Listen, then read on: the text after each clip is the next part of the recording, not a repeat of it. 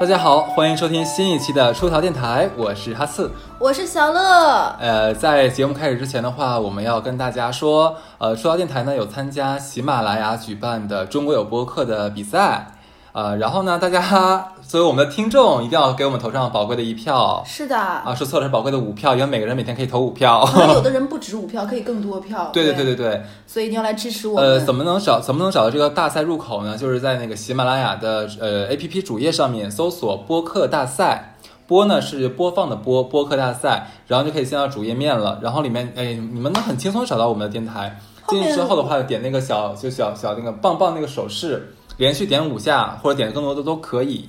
后面的话可以让乐哈哈客服在那个把链接直接作为留言分享一下，大家点进去会不会方便一些？还是请支持我们投票。虽然我们两个加起已经五五六十岁的人了，难得参加一次比赛，你知道吗？好胜心还是 还是有一点的，对不对？啊，我们的胜负心啊，怎么办？我想赢，我想赢。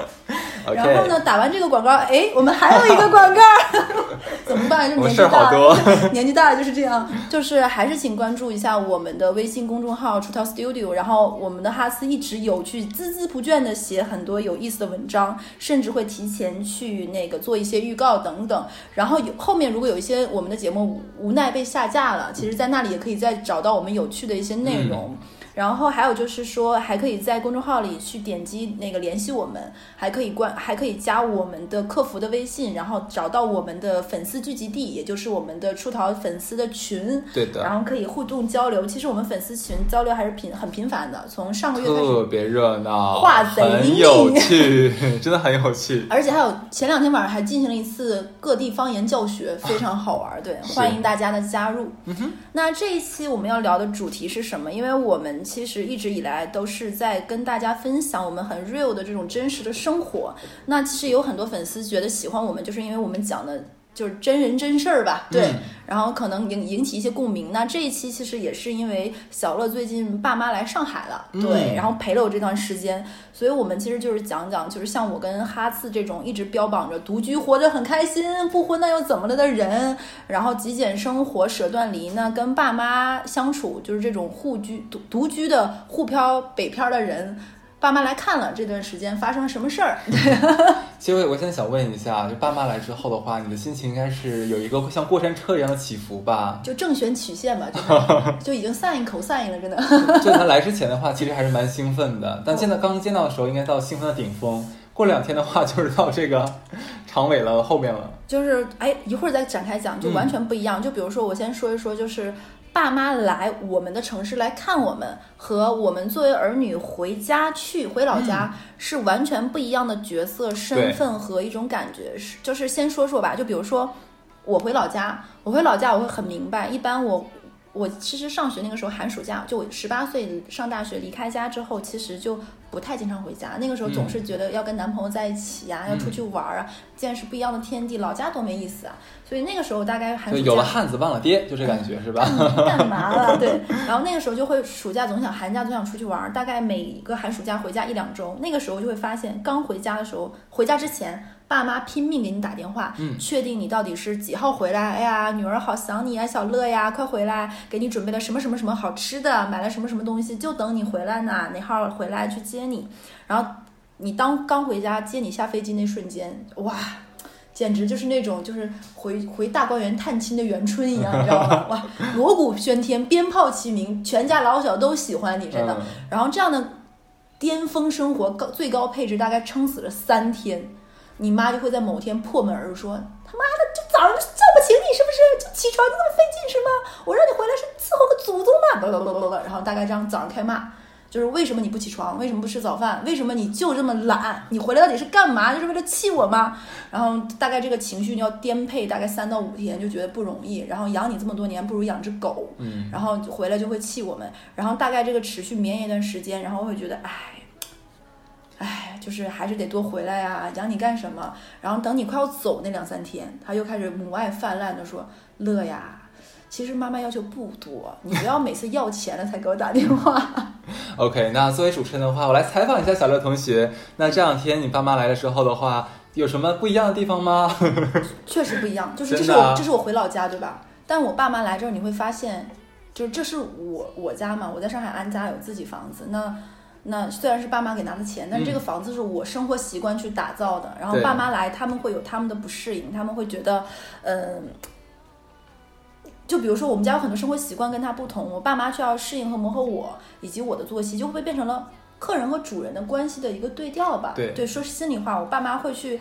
嗯，你是怎么样的？我去来迎合你的时间，甚至哎，你们家的生活设施便利程度与否，反倒我觉得是一种不一不一样的情绪，就主客的一个变换。都有什么不一样的地方呢？你看我像不像个主持人？很像，你现在像鲁豫，你知道吗？真的吗？真的我不我信。就比如说，我就再举第一个我想吐槽的点，就是不论你们家再时髦、再摩登，架不住你爸妈来三天的这种交换空间改造。没错，就是我妈其实这两年来的比较少了，因为我在三年多前听过我们电台的人都知道我离婚嘛，那个时候我爸妈来的很频，担心我的精神状况，以及觉得如果我一个人在上海那现在有康复吗？康复很多，我还不康复。谢谢电台让我焕发了青春。对，然后那个时候爸妈会经常来，尤其是冬天，北方南方很冷嘛。然后这一次是这两年我妈来的最长的一次，已经待了两周多了。他们每一次来就是一次交换空间加变形器的整合，就是这两个多礼拜，我们家添置的东西不胜枚举。我说心里话，每个都是我不需要的。父母特别喜欢让他们的生活习惯和装修风格来捯饬我们的家。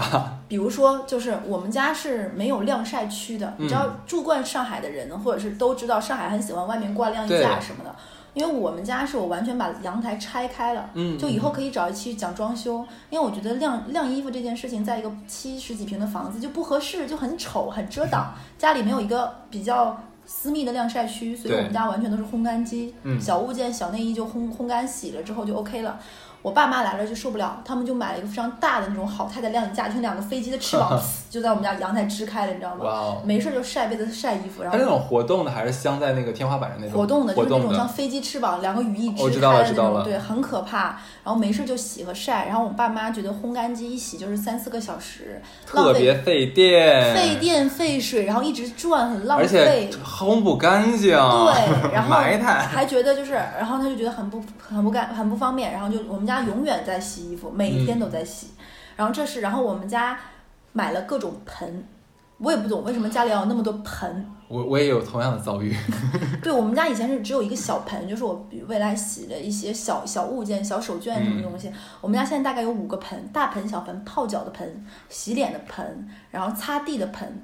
我不懂为什么要有那么多盆而。且我想，我想你爸妈买的应该一定是那种不太好看的，就是那种超市里买的那种我知道，脆脆的苹果绿，我知道，鲜艳的玫红色中。间和大鲤鱼或大大大大那牡丹花之类的，对你想想我们家那 种极简性冷淡风的装修，配上五颜六色的盆，搭，太可怕了，各种盆。然后我们家是有扫地机器人和那个是吸尘器。吸尘器以及那个那个蒸汽拖把的，对对对就是全都是可以完全不用盆啊，乱七八糟。结果我爸妈来，还是买了扫帚、鼻涕，各种小麻，不是那个叫就是簸箕，簸箕，然后各种小麻布，然后一排。我想你妈怎么买了？说错，我也不知道那个，就是那种装垃圾那个篓，我也不知道那个叫什么，各种各种小麻布。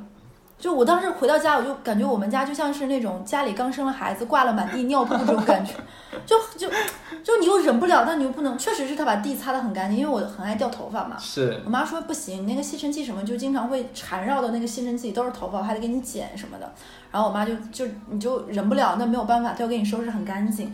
然后我们家不是一直用那个其实我觉得父母是很担心我们买很贵的东西，然后很费电啊，很费钱啊。明明这东西五块钱就能搞定的东西，为什么要花几千块钱买个吸尘器呢？还那么费电？对我都不敢跟我们家说我们家戴森多少钱，你知道吗？是是是然。后我们家不是一直用那个洗碗机嘛，嗯洗碗机洗一次是一个半小时。我妈就说你就这么几个碗，你还用攒攒两天刷一次，你还用开个洗碗机一洗一个半小时。关键是父母会觉得说这东西不好用，它洗不干净。对我为了跟我爸妈证明洗碗机比他手洗干净，我嗯特地我们家买的全都是透明玻璃杯。嗯，你知道洗碗机洗完是那种不灵不灵锃亮锃亮的。对，然后我妈说，你不觉得永远股有一永远有一股那个洗碗机那个粉的味道吗？那不就是为了 对啊，干净吗？就是 你又没有办法跟。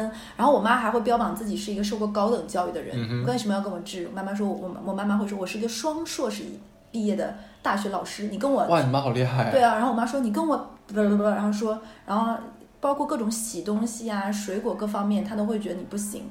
就比如说我洗东西会买那种日本的什么贝壳粉啊，洗碗，对对对，然后我妈妈会告诉我，农药是水溶性的，这些东西都没有用。最干净洗水果的方法是冲。就我妈说，洗葡萄哦流水冲是比一切都好用的。真的吗？我不信。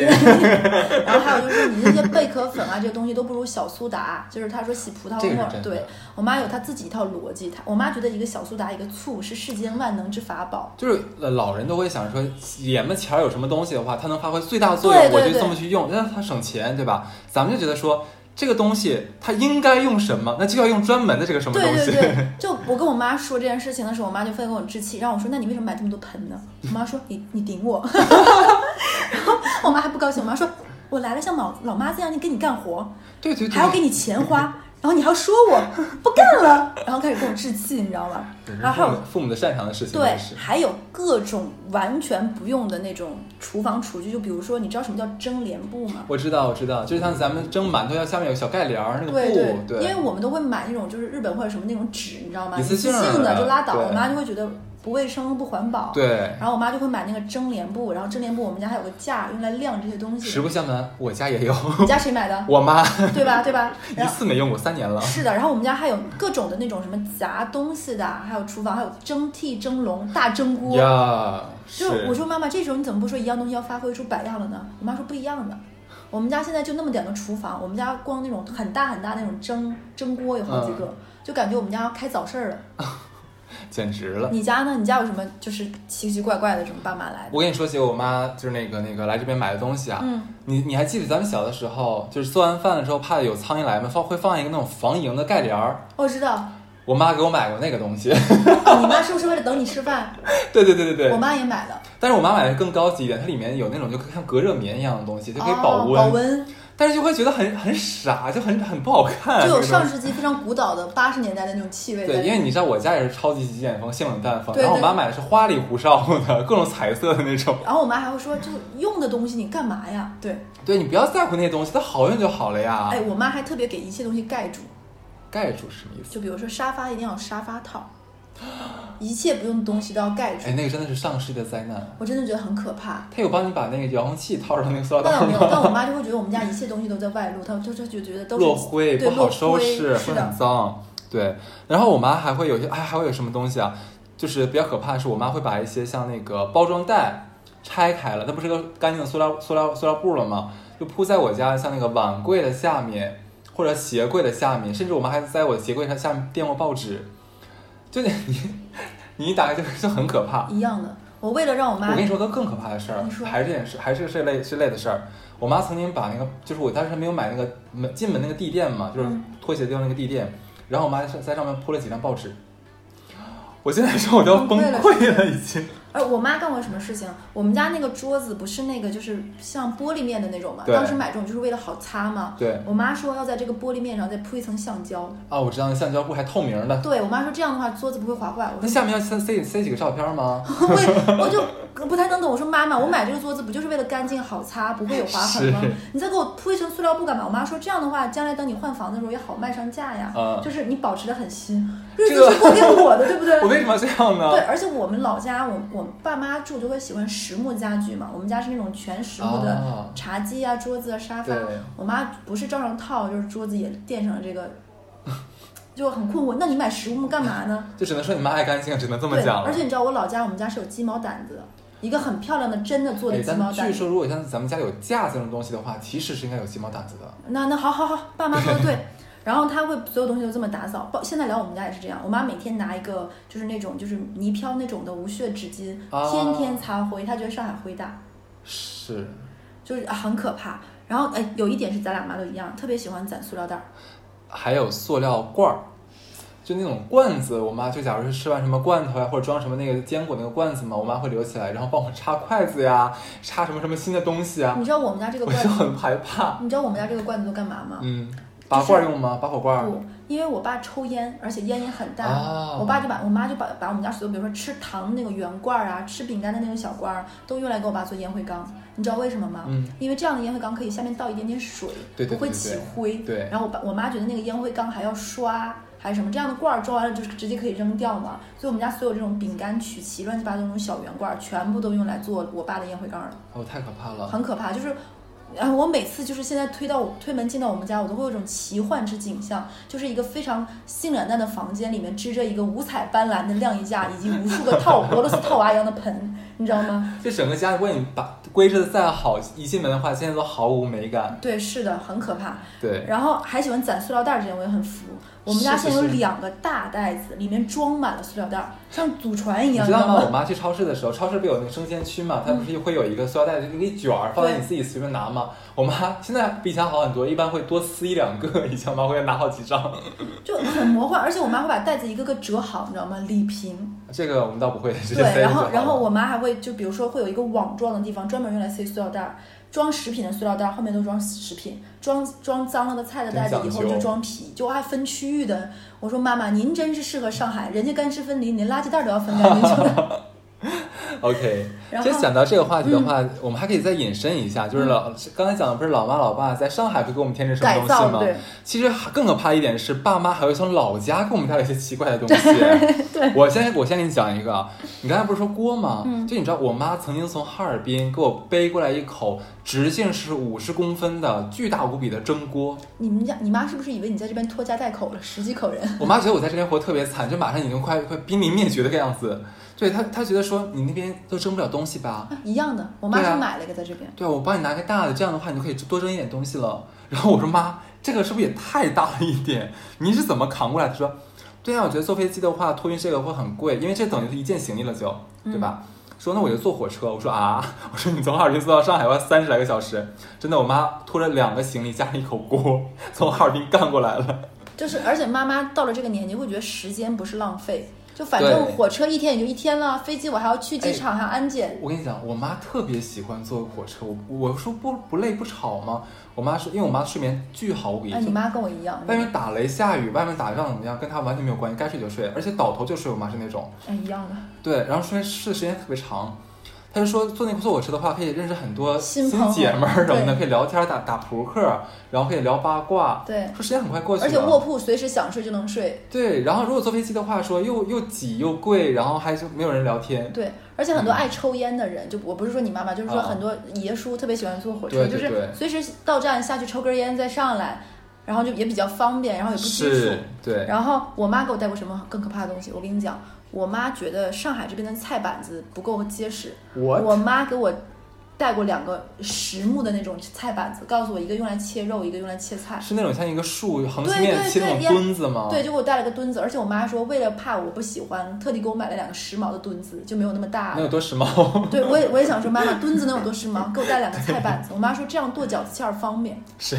咱们谁会做饺子馅？我妈现在买现成的呀哎，。你现在去我们家冰箱里塞满了饺子。我妈现在每次做饺子都会，比如说今天能吃这些吧，她会做这个的三倍的量，给我炖把冻出来剩下的二三分之二。每次现在我们家冰箱里塞满了饺子。我想特别可怕，我跟你有我也发生过跟你同样的情况。我妈还在我家把整个就是冷冻区全部塞满了饺子，导致我自己没有办法买我自己的要要买的东西了。而且你去过我们家，我们家冰箱里，因为我常年出差各方面，我们家冰箱里都是水和化妆品，对，很干净是吧？是你知道我们家现在冰箱有多可怕吗？各种腌制的，最可怕的东北有一个咸菜，听我们电台的人都知道我们俩东北人嘛。是东北有个咸菜叫蒜茄子，哦，谢，哇哦那个蒜味儿特别大。你想象一下拉莫尔和蒜茄子在一起。哇塞！对，我跟你讲，我回家瞬间就说妈，你做什么好吃的？我妈说，嘿，做了蒜茄子。你打开冰箱，嗯，我打开冰箱，哇，哦一整排的蒜茄子，一缸一缸一缸，还有辣白菜。哇，那你抹的这个蒜蒜蒜味儿的这个，闻闻闻闻我的脸，都是蒜，着闻着很便宜啊，这个蓝莓可怕呀。？OK，然后你你妈还给你买过啥？哦，你知道，就我妈，我妈有一年从哈尔滨过，就拿了一箱子的百洁布、抹布、塑胶手套、钢丝球，然后箱子里面还塞了两个洗脚盆。妈妈是不是觉得南方这些东西很难买？因为上海很少有杂货店。她不是觉得难买，我妈是觉得说，哎呀，你男孩子你肯定不懂生活的呀，你肯定不会照顾自己的呀，所以妈妈都帮你帮你买好了。你妈从东北给你带过大酱吗？大，因为我不吃，那个太臭了，对我妈还给我带过大酱，太可怕了。就是你知道这些东西都是没有用的呀。然后那那些百洁布成，你说一块两两块一大包哎，他会觉得上海可能还要问你在哪儿买，然后你为了不让他买还不告诉他，对，肯定他是这么想的。我跟你知道那个百洁布就是就是那个很大的百洁布，他一拿的话得拿四五十个哎。我妈还给我带过搓澡巾，带十个。然后我妈不但会带，对我妈还给我带过苍蝇拍。我妈觉得你皮是有多厚？我妈 有十个因为我妈知道，我就很喜欢把朋友叫到家里来嘛，又很爱分享。对我妈说你送送吧，没看我搓澡巾那个时候还送给过你们嘛？然后我妈还会带买苍蝇拍，她觉得上海买不到。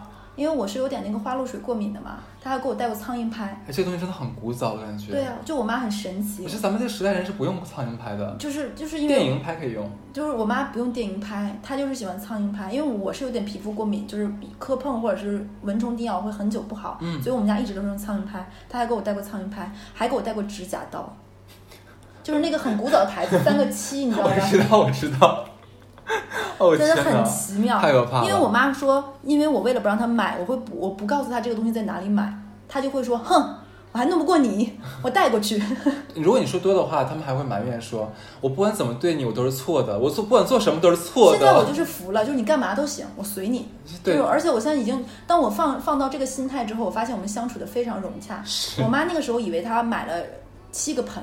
我会跟他翻脸，回家看太多了，有点。我回家看到七个盆，说妈你真厉害，你怎么拿上我们家六楼的呢？我妈说哇赫赫你不小乐你变了，你以前都会管我的。我说我管你干嘛呢？妈妈你开心就好呀，妈妈。然后自己也躲在屋子里哭是吗？憋的。躲在屋子里就给你打电话呀，我妈又买了这些东西。哎，你知道吗？我妈还给我带过很要命的东西。啥？她买方便面赠的饭。我以为是买酸奶赠的碗，你知道吗？那个时候你记不记得买酸奶会赠勺赠赠碗？对，关键那个碗下面还有特别大的什么那个 康师傅，对，然后关键那个碗不是塑料的，嗯，它是玻璃的啊，看着透明还还可以，但是你知道它它毕竟有大 logo 呀，嗯，然后有一但是有一件事很真香，就真的什么叫真香定律，就是我用那个碗当时盛了一碗大米粥还是盛了什么东西，拍张照片跟所有菜一拍一下，结果有人还问我说，哎，你那个透明装粥的碗还挺好看，在哪里买的？我说你可以来我家，我我给你，我送你。就真的爸爸妈妈真的有很多很奇妙的点，而且我我妈还喜欢带什么？因为我们是东北嘛，东北那边水土好，我妈带过来的木耳、小米，尤其是小米，都特别好。我妈还给我带过小米。我就是我就是可能没吃过小米粥的人不太知道我们东北，我们东北那边的小米粥是能煮出油一样的那个那个膜的那个感觉特别香。对，有一段时间我胃不太好，就是大型真香，带来的时候嫌烦，煮出来哇真好吃。然后我也分享给过鹅啊什么的，就真的很喜欢。还有我们老家的肉很好。现在我跟你讲，我我妈妈曾经从哈尔滨给我扛过巨大无比一块猪肉过来。我以为你妈扛了只猪。活的吗？噔噔噔飞过来，然后我妈骑着猪过来的，上了高速。没没吃过猪肉，那你看看猪跑。有没有呼哈高速？我不知道。哎呦，真的很上火。是。对，而且我妈来了之后，你会发现你们家很多烘焙用品。料理用品用的贼快，柴米油盐那个 这个这个食材特别特别快，尤其是油和米面。因为咱们是东北的爸妈，可能我妈我妈来的第一天就是先要带他们出去吃饭休息好嘛，然后我妈就会说现在疫情还没结束，别老出去吃饭，就觉得不安全，就是还是在家吃。我觉得是可能爸妈出于一是节俭，二是确实是有担心嘛。我妈身体一般。第二天我下班回家，他们周日到的嘛。第二天我下班回家，我妈就包了五帘饺子，就东北是一帘一帘的。我妈是对这里要额外说，我妈买了装饺子那个帘子，就是小铁帘和小竹帘，用来一帘帘放饺子。她包了五帘饺子，然后我很爱喝牛奶嘛，然后我家里有一桶没喝完，还剩一点点牛奶。然后那个就是巴氏的牛奶是七天保质期嘛，我妈说这牛奶是不是不能喝了，过期了？我说哎，过期了，还剩一百毫升。我妈说这奶多少钱一瓶？然后我说这奶四十块钱一瓶。我妈说这么贵，还剩一百毫升，那也就是还是喝掉吧。然后我妈说什么？我妈说那我们就拿它做酵母，包顿包包顿馒头吧。哦，其实是可以的。对我妈反手就拿这个牛奶过期的牛奶又又和了一桶面。我们家那一袋面大概就一下子没了二分之一。然后我妈就直接当晚醒发包了一一盆馒头，然后让我说第二天你带到公司给同事吧。然后其实我当时有点不好意思，你说我。也叫女白领，对不对？对。带一保鲜袋的馒头，大型真香，我同事都说贼好吃。然后呢，我妈还要炸茄盒、炸丸子，然后就你会感觉每天家里都是油滋滋的，就一直你妈在做饭，对对对对量贼大，真的上顿吃不完，下顿吃。而且咱们父母就是东北父母做菜习惯东北的菜那个菜码了，对，就巨大无比。就经常我们可能是一顿饭两个人吃，就吃一一盆菜，能够我们吃一天的。我妈来一次上海，能迅速跟我们菜市场的阿姨打成一片，因为像我妈这么买菜的阿姨真的不多见，就真是大户，就论是。十斤十斤买是吗？因为因为南方人买菜，大部分是，尤其是上海这边买一次是吃一天，恨不得有的爷叔是买一次吃一顿。是东北爸妈不是这样的，他们可能买一顿饭是吃一个礼拜。吃一个季度，对我妈买猪肉是五十块钱，五十块钱买。哎，差不了太多。其实对呀、对呀、就是五十七十买买馅儿什么的，所以说所以说我妈很快就跟阿姨认识，而且上海这边买菜的习惯她也很喜欢，因为有很多小菜，葱啊、小辣椒啊、香菜是赠的。真的就我觉得父母来上海的话，就是来咱们是就是居住地的话，特别容易跟就是什么街坊邻居打成，一片。尤其是那种相对就是社区式的小区，对。我当年我妈来上海帮我装修的时候，不到半个月时间，跟我们小区的保安队啊、物业、居委会还有楼长打成一片。就每天就是我跟她在小区里晃悠的时候，跟她打招呼的人可多了。哎，有时候我都诧异，有些完全不知道他们怎么就熟络起来啊，的。对，而且我们妈妈是听不懂上海话的，对，就两个人这点是经常鸡同鸭讲，还聊半天，呃很热乎，对。对而且我妈来上海，有的时候还会有邻居来送东西，你知道吗？哇，这么好，对，而且我们家楼下我们是从来不联系的，我妈才住了两个礼拜，结果我们家二楼有一个老人去世了，最近。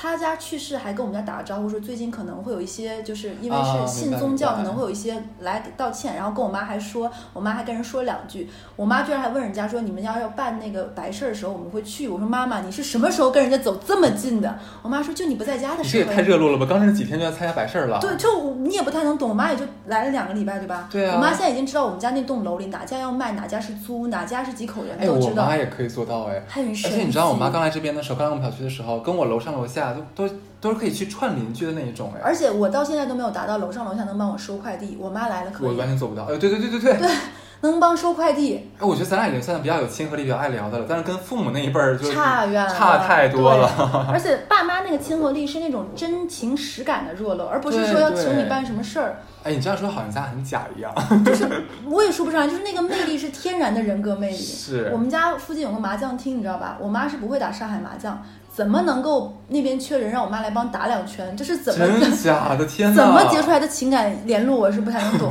然后包括我们家斜门的那个超市，你知道吧？邪门的超市就是就是我们就是你去就是有多邪门？你告诉我。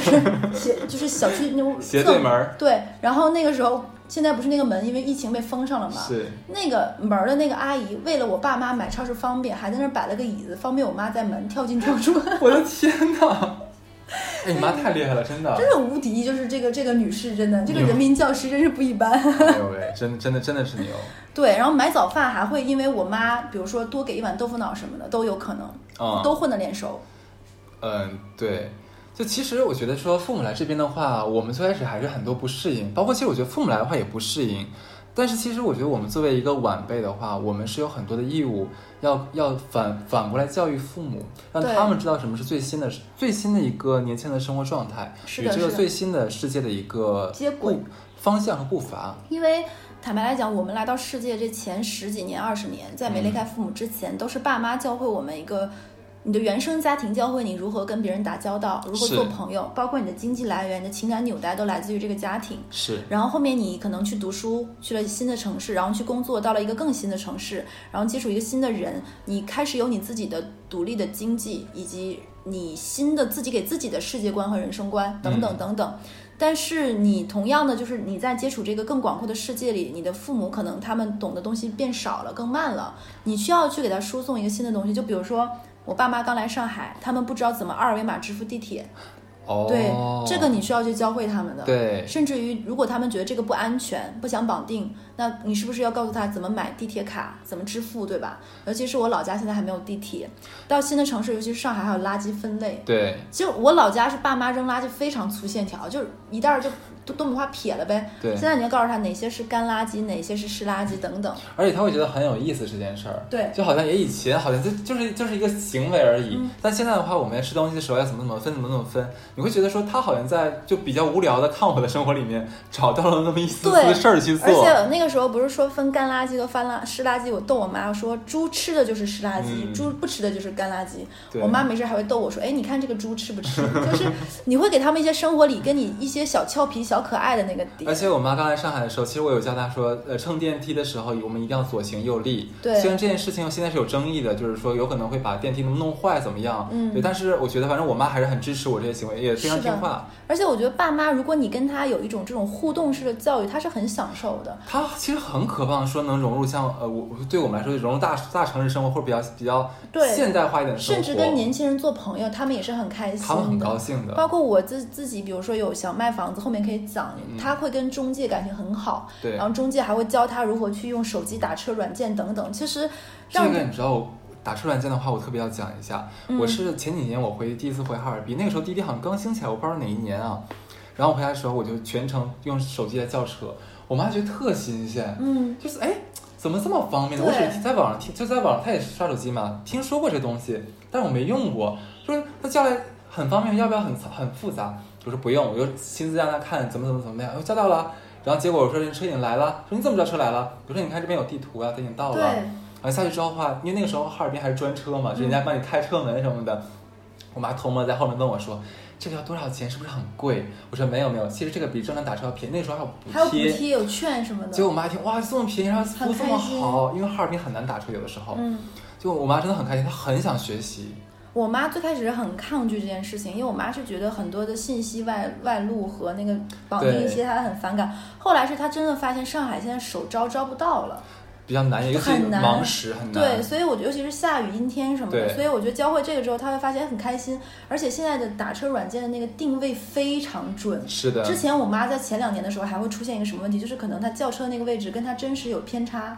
现在她在哪个门儿都知道，甚至于我们小区有的门儿封了，她会写。软件也知道，所以就很便利。有的时候父母很可爱，像小孩子一样。对滴滴的话，像过年的时候、过节的时候，不同像像圣诞节的话，那个出租车那个标上会有个小帽子，对很可爱。然后我妈当时看着，哎，这个车上还有小帽子，你看，特别对对，好玩。而且就就是我觉得爸妈会因为这些新奇的一些小点，会让他就平淡的生活。之前我看过一个文章，是说教会了爸妈如何用那个手机投币的那个娃娃机，嗯爸妈在老年得了新的乐趣。我觉得是这样子的，这个都花不了几个钱。说到投币的话，其实最近我有让我妈妈帮我投票，她投的很开心呢。粉丝们，你们听懂了吗？啊嗯嗯，OK，接着说啊，其实还有一个东西我是特别喜欢让呃老一辈人去学习，就是外卖。其实外卖是我们这一辈的一个新的文化。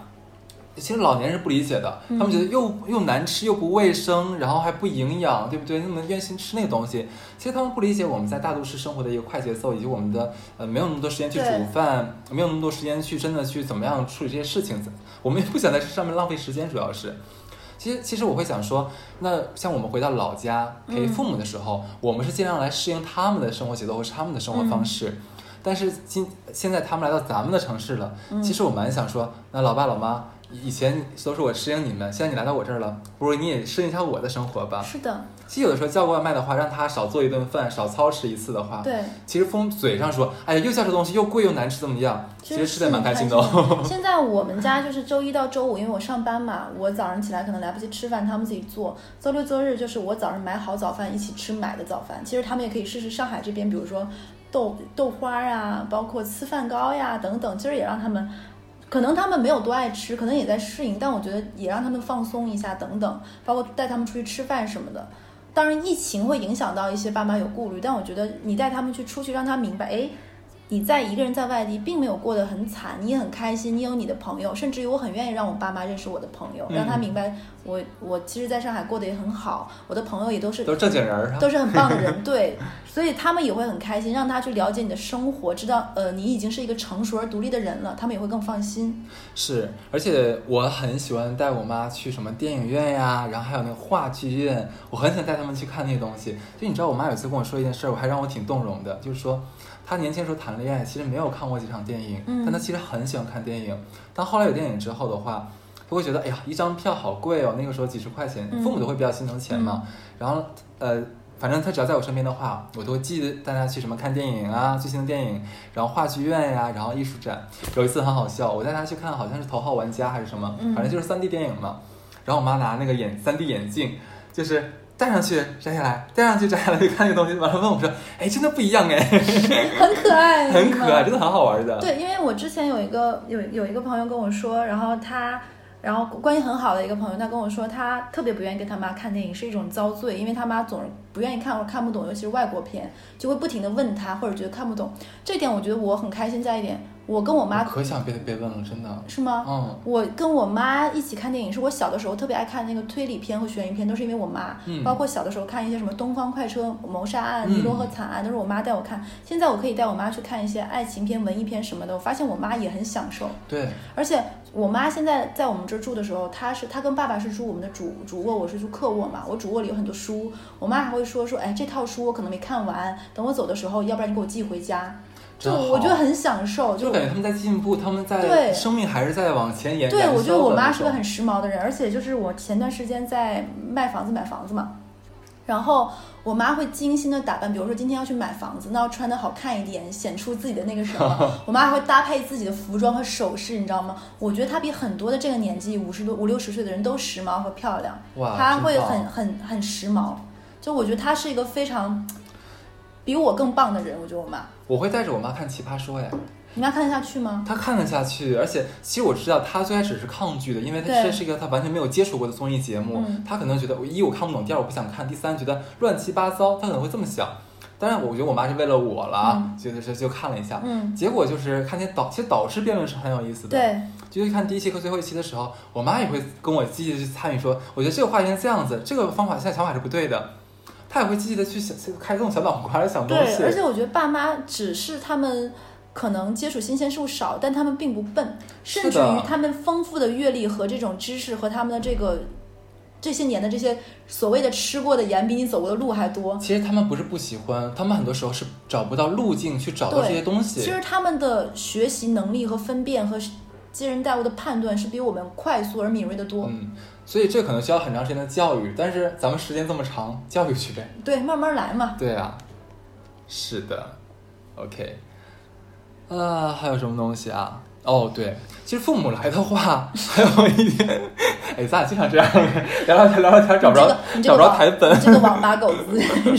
好，我们找到台本了啊，就是说，父母来之后，我们的时间节奏其实要改变一些。调整这种适应和彼此陪伴的这个度。以前我妈刚来的时候，就是她会希望 二十四小时跟我在一起。现在她也腻，我跟你说，他哎，我。妈真不腻，我妈可不腻了，可喜妈欢，还不烦你可喜欢我了呢，哼。对，但有的时候你知道，咱们要加班，对然后我妈就说：“哎，你几点回来吃饭啊？你不你不回来我等你啊。”我说：“你不要等我。我爸妈现在完全不等我。”对，这正在教育，慢慢，而且你知道，关键是我回来太晚的话，我妈一个人吃的话，她会觉得失落，哎，她觉得我没有陪她。然后再的话，像咱们俩属于比较外放的人格，我们每周都要见几次朋友，可是父母来的话，我们就不能那么频繁见朋友了。我妈特别不能接受我一点，就比如说今天能定，今天来定明天的约，我说妈妈这样不行的。嗯我说请你提前三天来判断我们接下来的行程。你敢跟你妈说这话，就是大嘴巴子呼死真的没！有办法。就比如说我家里上海有朋友或者什么，我妈想见一见嘛。我说妈，我说比如说周一，我说我周一以我的生生活规律是我每周一都会早上半个小时的班，去排这一周做什么事情，然后把这一周节奏调整好。对而且我周一一定会加班。我说你看我跟我住一段时间，你会发现我的规律，我周一一定会加班，然后周五一般正常下班，然后周三会不加班。我是有一个明确的时间规划的。然后比如说我们提前说好这周干什么事情，我也有我的朋友要约，比如说我会跟他说我下周四会跟律师朋友吃饭，要不要一起等等。然后我妈其实以前不能懂，因为在老家四点半就下班，夜生活没有啥还。这么早？现在现在还是，你知道我妈刚来上海的时候能跟我说出什么话吗？我想去一下你们公司，跟你们领导聊一聊，什么什么工作要把我女儿经常留到十点十一点？我说妈妈你太逗了吧！就我妈会说出这样的话，因为对，对于我妈来讲就不太能理解，就是为什么要加班这么晚。而且你知道，我家人理解我晚上六点到七点之间吃晚饭这件事儿花了很长时间，他们觉得怎么可以这么晚吃饭五点饭？半，五点半晚饭。五点半，五点钟，你你跟大发是一个家的吗？对他们觉得不理解，说这么怎么这么晚吃饭？我说我说妈妈姥姥，我说我六点才下班儿，你让我几点吃饭？其实，在上海六点钟准时下班，七点钟能到家吃上饭，已经是很很早的了已经。对的对的，现在我基本上都会跟我妈说，你不要等我吃饭。如果我今天可能要晚回，我可能五点半叫个外卖，吃完我再回家，你不用担心我没有按时吃饭。但是父母会觉得说，哎，我来了，我这么咱俩这么难得见一面的话，你怎么能出去吃饭呢？对啊你怎么不陪我？你为什么要加班呢？你为什么要见朋友呢？但是我想，我想说，妈，大姐，你来一来来一两个月，谁受得了呀？咱俩天天大眼瞪小眼儿，你不膈应我吗？对，我今天就跟我爸妈说，我加班才出来录电台的。啊我爸妈如果知道，对，是不是加班？朋友们，我跟你讲，电台的朋友们，我为了你们都要撒谎，跟我爸妈说加班才出来的。是，然后还有就是，呃，我我爸妈有的时候接受不了，就自己的女儿为什么有一天会变成社畜这件事情。就比如说前一秒还在我妈爸妈那儿撒娇，因为哈四有经常我会录小视频给他看我们家亲子关系，就是是我会像一个非常粘人和长不大的狗一样，每天在家 妈妈妈妈爸爸爸爸就在家里这个样子，就狗来狗去，就可能我前一秒还在家里像一只狗一样在那里撒娇，像你家就像个戏剧学院一样，真的，所有人都在演。然后，然后这个时候我还在那里像狗一样不起床，然后让别人喂啊，让爸妈给穿衣服。这个时候，我老板给我打来电话，我会立马说：“哎，领导，好的，这个事情，变得可快了，你这个嘴脸。好的好的，这个事情我安排一下，确实是他们做的欠打算了，我马上改一下什么什么。”然后挂了电话跟我跟就开始就跟我：“妈妈妈妈。”我妈说：“哎，你刚才可不是这个样子的哦，你刚才跟老板打电话可真的不是这个样子的哦。”哎呀，对，然后就是你会觉得，就是爸妈这个时，他们是一个时代的人，他们有自己的生活节奏，七点半上班，四点半下班，然后这样过。但是其实你也要想过，在这个被时代巨人无情扫过的时候，他们也曾青青春过，他们也是年少轻狂过。我就我爸当年年轻的时候，还有在路边有人跟我妈吹口哨，我爸上去打人家的时候，也年少轻狂，对？啊，就也还是一个放荡不羁的这种少年逞强的逞强想做英雄的人，只是现在因为因为年纪大，可能打不动了吧。对，所以说其实学会爱和被爱，争取表达，其实这个是收获最美好亲情的必经之路。对，其其实我想说，就是咱们已经都长大了，就已经有意识的去回馈我们的家庭了。嗯，我们的收入可能比我们的父母还要多，觉得以前其实都是他们在给予我们东对西。对对，那现在的话，他们也应该好好的坐在那里接受我们的爱，再教育，再教育再教育。其实很多父母是不懂得，就是呃接受儿女的爱，嗯他觉得哎你还是个孩子，你什么贡献什么呀，你就接受我就对了。是的，这个其实是父母要学习的一课对，啊、但是就像刚才说的啊，就是父母会给我们呃在看上去很多完全我们完全不需要的东西，对吧？嗯，他们总是觉得我们照顾不好自己，所以说每一次都要从大老远把乱七八糟的东西扛过来。我们应该做的呢是理解父母，理解他们不再被我们需要的失落，理解他们一年到头见不到我们几次的相思之情。我们需要给父母表达爱，呃，就是我们也需要给父母表达爱我们的机会。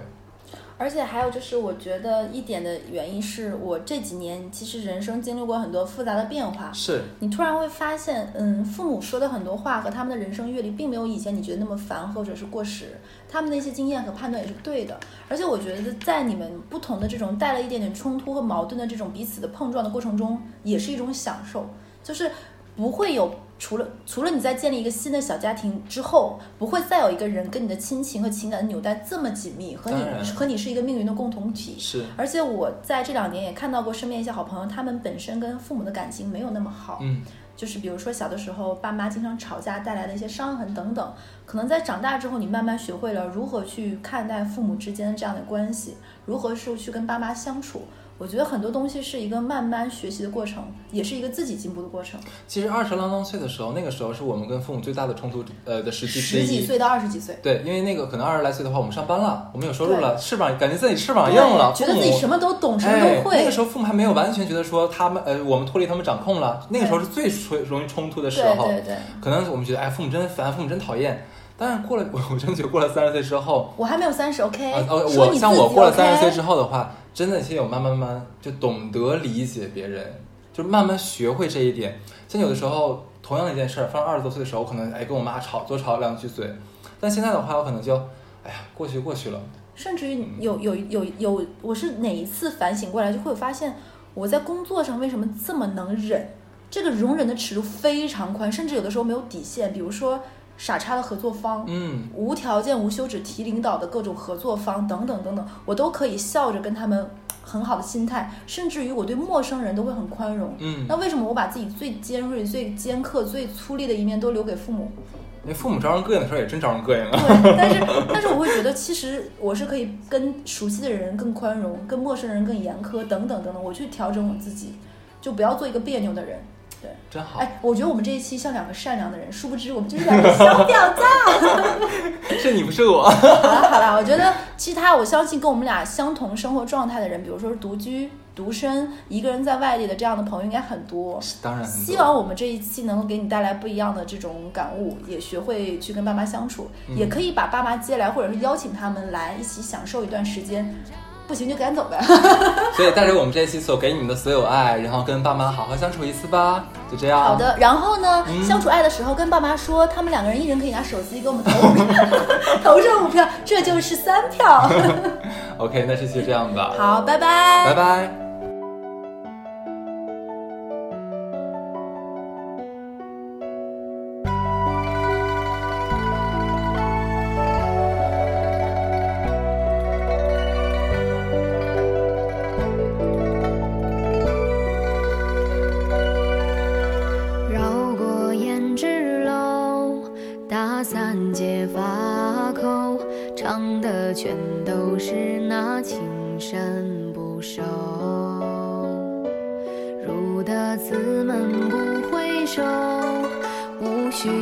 之于空，我对镜遮掩那、